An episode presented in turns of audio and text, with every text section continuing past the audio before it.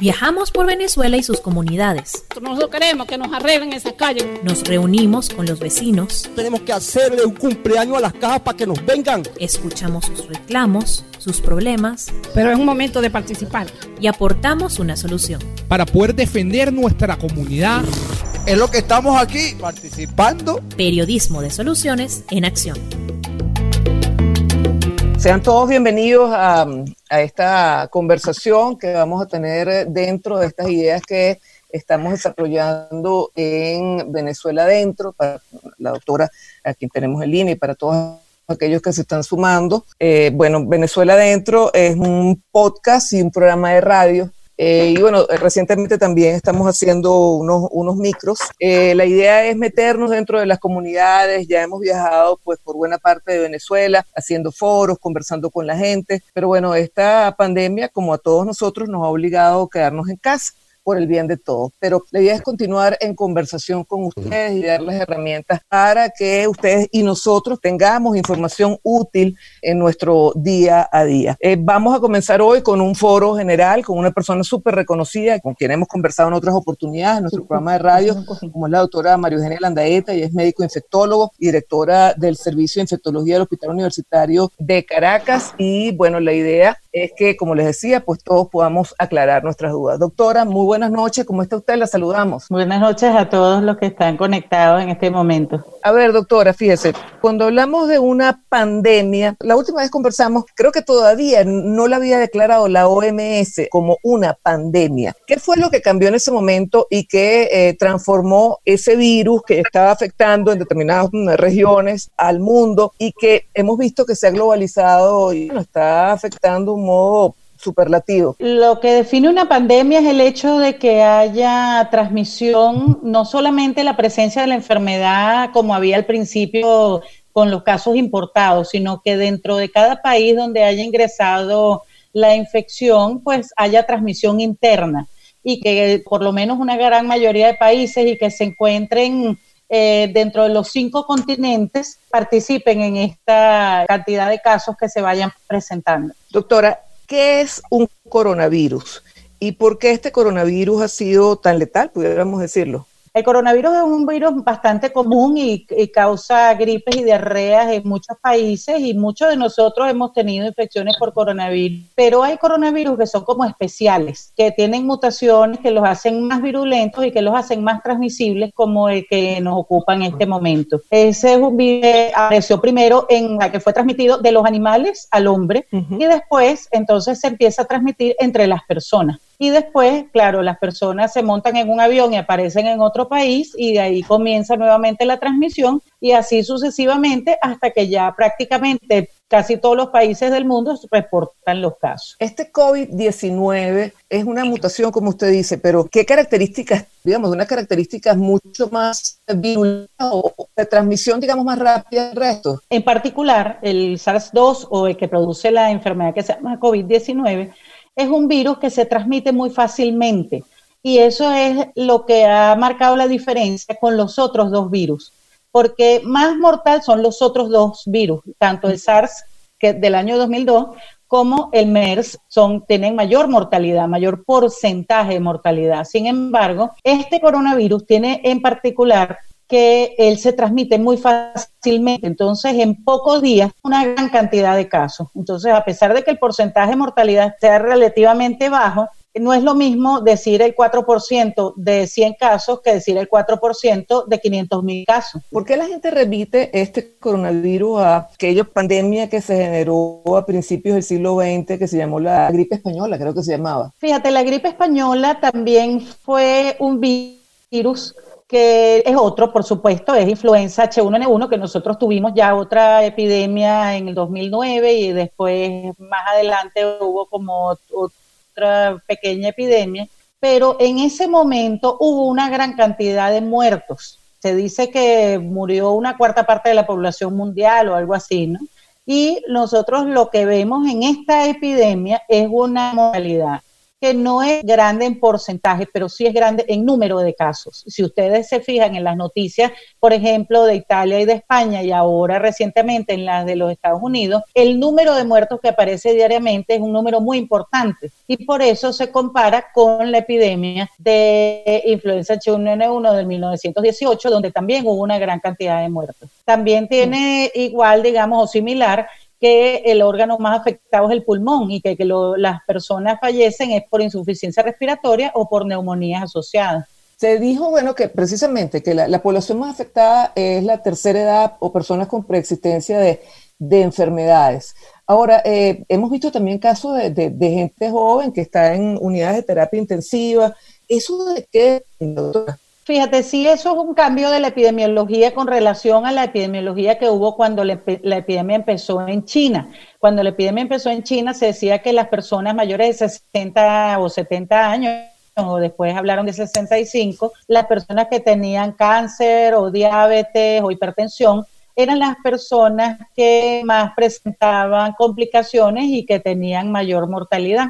Sin embargo, en la medida en que se nos ha acercado la epidemia, en la medida que comenzó a aparecer en Italia y en España, e inclusive en Estados Unidos, hemos visto personas jóvenes también afectadas y falleciendo, ¿no? Y en terapia intensiva. Y esto puede tener que ver con varias cosas. Una de las cosas puede ser mutaciones puntuales del virus que lo hacen más virulento. La enfermedad tiene dos fases. Tiene una fase virémica, donde se encuentra el virus en la sangre, que es cuando las personas tienen fiebre y malestar. Y después una segunda fase que empieza como al sexto día, más o menos, que es la fase inmunológica, que es cuando empiezan a aparecer los fenómenos de insuficiencia respiratoria. Entonces, en la medida que la respuesta inmunológica de la persona es más vigorosa, también puede ser más grave la neumonía que, que ocurre, ¿no? Lo que llaman la tormenta de citoquinas. Mm. Pero bueno, eso son elucuraciones, como quien dice, hipótesis que van surgiendo, porque como tú sabes, este virus es nuevo, es la primera vez que nosotros nos enfrentamos a él y todo lo que va apareciendo es lo que nosotros vamos aprendiendo. Les comentamos que estamos conversando con la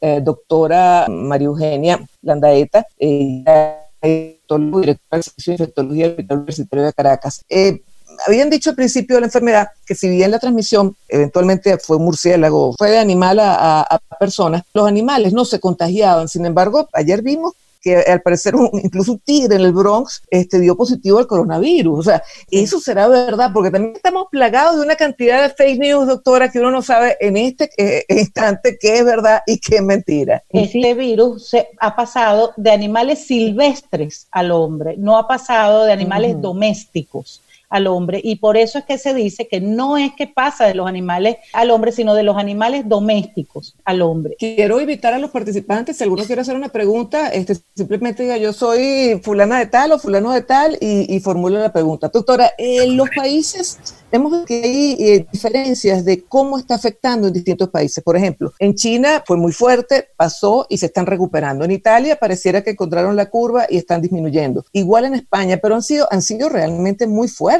Pero si los comparamos, por ejemplo, con Alemania, que ha tenido un importante número de casos, sin embargo el grado de letalidad no ha sido tan numeroso, ¿en qué va que en un país sea mucho más fuerte que en otro el, tema de la letalidad del coronavirus? Eso tiene que ver con varias cosas. Una de las cosas con las que tiene que ver es con el comportamiento de las personas en el momento en que se decretan las cuarentenas. Si las personas se quedan en su casa, fíjate que, por ejemplo, nosotros, y déjame, digamos, tocar madera para que nuestros sueños se hagan hasta ahora ha sido una epidemia más o menos llevadera en el sentido de que no nos ha sobrepasado nuestro sistema de salud, porque desde la aparición del primer caso se decretó la cuarentena y la cuarentena se ha cumplido en un porcentaje bastante importante. Sabemos que no en todos los sitios, pero sí en los sitios eh, importantes se ha cumplido bien la cuarentena y eso tiene que ver entonces con la disminución de la transmisibilidad. Hay menos personas, o sea, la curva se aplana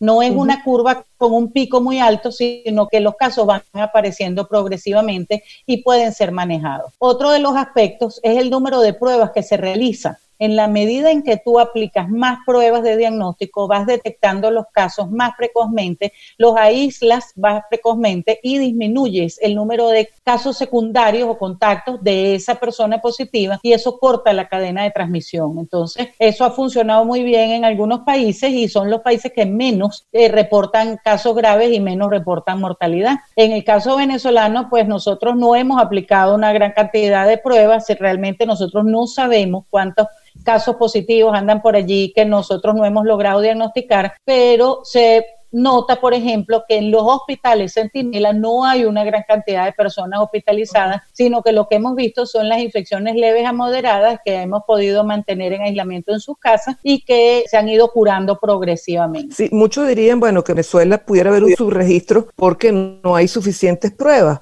pero por otra parte, bueno, a ver, en comparación con otros países, si fuera tal el número de contagios en Venezuela, pues sería muy difícil también ocultar, ¿no? Claro, es lo que me refiero. Si, si hubiera muchos casos, habría también casos graves y habría también mortalidad. Sí se han muerto algunas personas, sin embargo, no han sido muchas. Y sí ha habido algunos casos graves, sin embargo, no han sido muchos. Y ahí es donde tú sacas el porcentaje en cuántas personas han fallecido, tú sacas el porcentaje de cuántos casos debe haber por allí circulando. Yo sí creo que hay un subregistro, no se aplican las pruebas a todas las personas a quienes se debería aplicar y ahora que se están tratando de aplicar las pruebas rápidas, yo creo que no se están aplicando con un criterio verdaderamente epidemiológico, sino vengan a hacerse la prueba, pues. Entonces, ahí hay otro sesgo de, de información que no nos va a funcionar. En virtud de que la mortalidad de este caso está vinculada con, la mayoría de las veces, entiendo, doctora, por complicaciones que derivan en neumonía, los decesos que se registran vinculados al tema de la neumonía pudieran estar relacionados con el COVID. Se lo pregunto porque, bueno, uno escucha cosas y dice, bueno, hay gente que ha muerto de neumonía, pero no dio tiempo a hacerle la prueba o no se le hizo la prueba uh, post-mortem. Sí, eso es, eso es cierto. Al principio de la epidemia, en el Instituto Nacional de Higiene, que es el que hace los diagnósticos, tenía un multiplex viral que hacía diagnóstico de influenza para influenza y otros virus respiratorios. Y cuando aparecían estos virus negativos era cuando se hacía el despistaje de COVID-19. Sin embargo, hoy en día no están haciendo todo el resto de los virus. Claro, en ese momento sí nos dimos cuenta de que está circulando influenza en el país y que no todos los casos de infección respiratoria pueden ser COVID, sino que algunos, y era un número importante de casos, eran influenza. En este momento no están haciendo diagnóstico de influenza, por lo cual nosotros lo único que sabemos es positivo o negativo y a veces los positivos, o sea, los resultados ni siquiera los sabemos porque ahora los están sectorizando y nosotros, por ejemplo, en el Hospital Universitario de Caracas, que estamos viendo pacientes tanto del distrito, o sea, del municipio Libertador como de los otros municipios del distrito capital, que son Chacao, Baruta, Latillo, etcétera, que es quienes han reportado mayor número de casos y nosotros hemos diagnosticado varios de esos casos. Ahora no estamos recibiendo la información de Miranda, entonces hay un otro sesgo allí de información donde hay unos pacientes que sabemos que están positivos, otros que sabemos que están negativos y otros de los que no hemos podido recuperar el resultado. Por lo que tenemos actualmente en Venezuela, doctora, deberíamos mantener la, la cuarentena. Eh, ¿Cuánto tiempo más? Pues inicialmente se dijo que era hasta el 13 de abril, pero por lo que uno lee las palabras de Nicolás Maduro, pues bueno, yo entender que el, año escolar terminaría en las casas. O sea, eh, muchos países lo están terminando el, el 26, 27 de abril. Colombia lo acaba de anunciar. ¿Cuánto más se puede mantener o, o, se debe mantener una cuarentena? Bueno, fíjate, definitivamente nosotros no podemos parar la cuarentena en este momento. Si nosotros detenemos la cuarentena en este momento, vamos a empezar a caso. Debemos mantenerla durante un tiempo. Fíjate que el coronavirus es tan transmisible que está calculando que el 80% de los seres humanos vamos a tener la infección en algún momento. Entonces, por supuesto, nosotros no vamos a pasar un año en cuarentena. En algún momento la cuarentena va a tener que desaparecer. Sin embargo, va a tener que ser progresivamente y vamos a tener que, por ejemplo, España está proponiendo en este momento que las personas que hayan tenido la infección salgan de la cuarentena y que las personas que no hayan tenido la infección sigan en cuarentena hasta que se consiga, por ejemplo, una vacuna, hasta que se infecten progresivamente y ya la mayoría de las personas tenga la infección, porque va a ser inevitable. Nosotros no tenemos inmunidad contra ese virus y hasta que no aparezca una vacuna, eso no va a pasar. Entonces, lo que sí tenemos que hacer es aplanar la curva. Eso se tarda más tiempo porque mientras empiezan a infectarse los casos y la progresión continúa, eso pasa más tiempo. Pero económicamente es muy difícil mantener una cuarentena por mucho tiempo. Esa respuesta no se sabe realmente. Sin embargo, en este momento pareciera conveniente mantener la cuarentena durante unos meses más. unos meses más. Estamos conversando con María Eugenia Landaeta, médico infectólogo y directora del Servicio de Infectología del Hospital Universitario de Caracas. El caso de los abuelos es súper preocupante porque, bueno, son, como decíamos, pues los más afectados. Actualmente en Venezuela hay una situación, muchos salieron del país, dejaron a sus padres ya mayores. ¿Qué tipo de recomendación se puede dar en estos casos, doctora? Fíjate, la, la cuestión de los abuelos es muy importante porque son las personas que son más susceptibles de sufrir las infecciones graves y que tienen la más alta mortalidad. Eso es una realidad desde el principio de la epidemia hasta este momento. Entonces es muy importante que esas personas se protejan, son las que más tienen que cumplir la cuarentena. Tienen que extremar las medidas de precaución, tienen que lavarse las manos constantemente, usar su tapabocas, tratar de no tocar otras personas y de limpiar muy bien las superficies de, en sus hogares y en los sitios a donde van de manera de no infectarse. Doctora, antes de, darle pie a nuestros amigos que nos están sintonizando, pues puedan también eh, eh, preguntar, eh, me gustaría también enfocarnos en el tema del famoso tapaboca. Hay toda una polémica. Hoy incluso la OMS volvió a tocar el punto. Hay que usarlo, no hay que usarlo, cuáles hay que usar cómo se deben usar. Sí, fíjate, lo, que sucede es que esta epidemia nos ha ido enseñando a los golpes poco a poco y a veces uno piensa una cosa y resulta que no es así, sino que es otra cosa. Y al principio la Organización Mundial de la Salud y los CDC, los Centros para Control de Enfermedades en los Estados Unidos, eh, decían que no era necesario el uso de tapabocas en la calle. Sin embargo, en los países donde sí se utilizaron los tapabocas en la calle, se demostró que había menos transmisión este, de la Eso está ahorita en boga, digamos, eso salió antes de ayer, digamos, y una recomendación de que pareciera que en los sitios donde hay transmisión sí es conveniente que la gente ande con tapabocas en la calle. Lo que está recomendando los CDC son tapabocas de tela que uno pueda reutilizar lavándolos en, o sea, que cuando llegues a tu casa de la calle los laves o los pongas en sitios donde se caliente, en la secadora o los planches, etcétera, para este, limpiarlos de virus. Doctora Landaeta, muchas de las personas que nos están sintonizando ahorita, que están participando en este, en este foro, son personas que viven en, Caracas y fuera de Caracas. Gran parte de ellas viven fuera de Caracas, donde los problemas de eh, agua, por ejemplo, son mucho peores que en la ciudad capital, donde los problemas de, a lo mejor, de gasolina para trasladarse a un centro asistencial son mucho peores. En el caso del agua, ¿qué hacer? Porque uno piensa en una pandemia de este tenor, sin agua, ¿cómo se acomete? ¿Qué se puede hacer? Es muy difícil, pero sí hay cosas, algunas cosas que se pueden hacer. Por ejemplo, en vez de lavar la ropa cada vez que llegas de, tu, de la calle a tu casa, puedes meterla en la secadora o puedes ponerla en el sol para que se caliente y ya con eso debería el virus eliminarse. También se pueden hacer soluciones, por ejemplo, de agua con cloro por ejemplo, puedes limpiar superficies y puedes limpiar los zapatos. Y por supuesto, si tienes alcohol, pues el alcohol también es bastante útil para la limpieza tanto de las manos como de, de las superficies y de, y de los zapatos, por ejemplo. Claro. Bueno, no sé si alguien de nuestra audiencia quiere participar con alguna pregunta. Yo tengo eh, María. Ajá, Daniela, por favor. Muy agradecida de que estén haciendo esto, de verdad que era bastante necesario.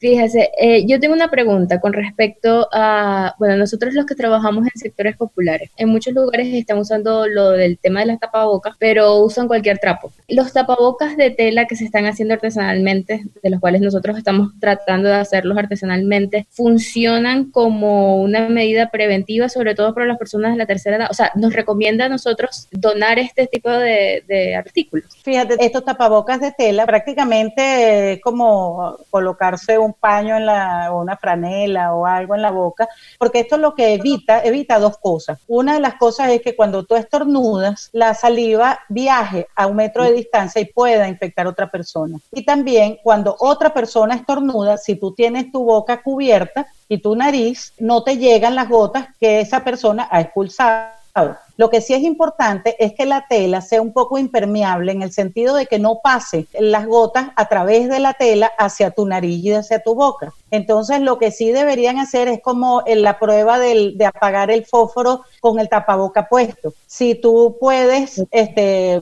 apagar el fósforo con el tapaboca puesto, quiere decir que es muy permeable, ese no te funciona. Tendrías que poner una tela doble o, o utilizar una tela como un poco más tupida, de manera de que cuando tú trates de apagar el fósforo con el tapaboca puesto, la llama no se mueva. Y lo que sí es importante que las personas estén conscientes que en el momento en que tú tocas con tus manos el tapabocas, tú te llenas las manos con esos virus y si te tocas los ojos, la nariz o la boca, eso es la forma de transmisión. Cuando tú llegues a tu casa, tú te quitas el tapaboca, no agarrándola por la tela del tapaboca, sino de atrás hacia adelante, agarrándolo por las tiras y colocarlo en la secadora inmediatamente o lavarlo con agua y jabón o plancharlo para que se caliente de manera de que los virus que pueda haber allí en ese momento se mueran y ya no sea transmisible. Doctora, uno de los participantes mm, preocupado mm, pregunta que usted habla de meses de cuarentena. Es muy difícil decirlo, pero yo sí creo que pudiera ser como hasta julio, agosto. Yo sea, yo nosotros estamos pensando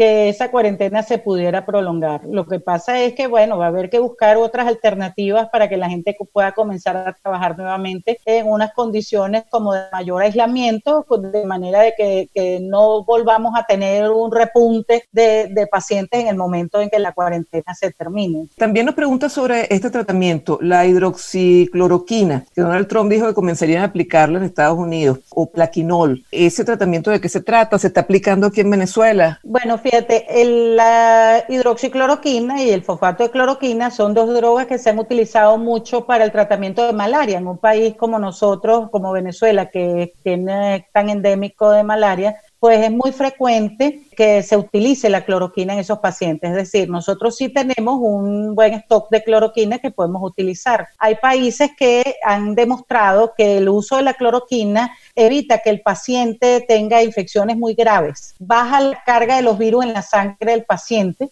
y la infección a lo mejor no la puedes evitar, pero sería una infección como más benigna que si no recibes la cloroquina. Lo que pasa es que tú no puedes darle cloroquina a todas las personas. Se ha tratado de usar inclusive como profilaxis en los personal de salud, en los contactos, eh, que las personas asintomáticas lo tomen. Yo creo que eso hay que irlo desarrollando en el tiempo y lo que he escuchado últimamente que es más efectivo es que se dé la cloroquina a los pacientes que ya estén en ese sexto, séptimo día, en el momento que comienza la fase inmunológica, si empieza a deteriorarse la función respiratoria, darle la cloroquina a esas personas pareciera que disminuye la progresión de las complicaciones y la persona se siente mejor más rápidamente y muchas veces no cae en la insuficiencia respiratoria de la terapia intensiva. Bueno, nos pregunta, eh, doctora Landaeta, una persona del municipio Ezequiel Zamora, en el estado de nos pregunta lo siguiente. Una mujer si está embarazada y eh, eh, sufre de coronavirus. En el momento de nacer el niño,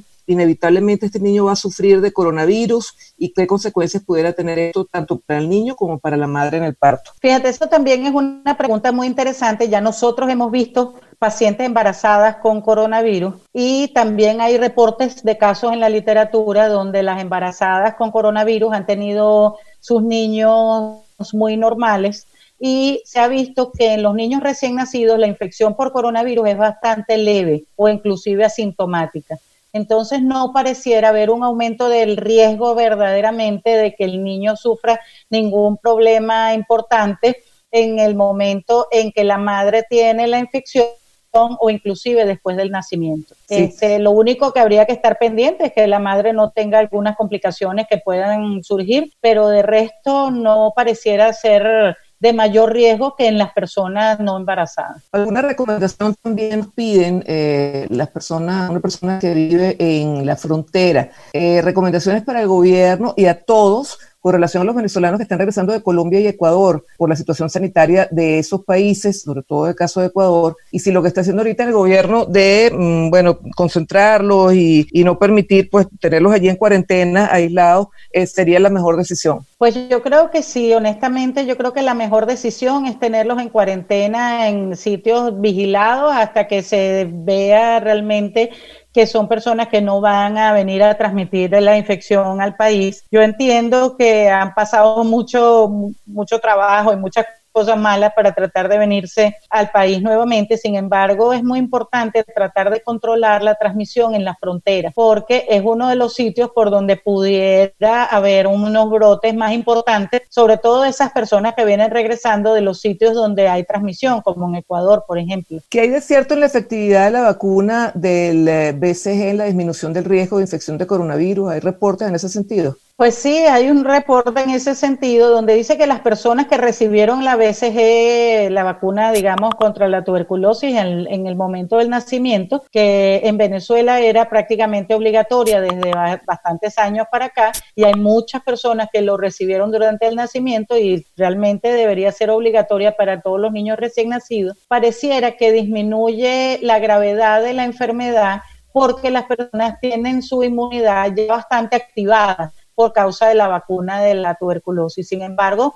eso, como te digo, son observaciones anecdóticas prácticamente y eso todavía no se ha comprobado realmente con estudios controlados. ¿Qué tan confiables son las chinas para el diagnóstico COVID-19 que aplican por casa las autoridades, doctora? Pues eso es muy importante porque esas pruebas chinas tienen un problema que son pruebas de anticuerpos. Los anticuerpos se crean en el organismo después del sexto séptimo día de la infección, que es cuando empieza la fase inmunológica de la infección. Es decir, los anticuerpos son negativos en los primeros cinco o seis días de la enfermedad. Lo que quiere decir que aunque usted tenga la infección de COVID-19, si usted está en los primeros días, cuando le hagan la prueba rápida va a resultar negativa. Entonces esto disminuye la sensibilidad de la prueba. Nosotros en el hospital universitario hemos recibido algunos kits de estas pruebas rápidas y estamos tratando de realizarlas en las personas que ya tengan más de siete días de la infección. Sin embargo, hasta ahora todas nos han dado negativas. No hemos podido demostrar ninguno de los casos. Yo no sé si ustedes se dieron cuenta, por ejemplo, que en España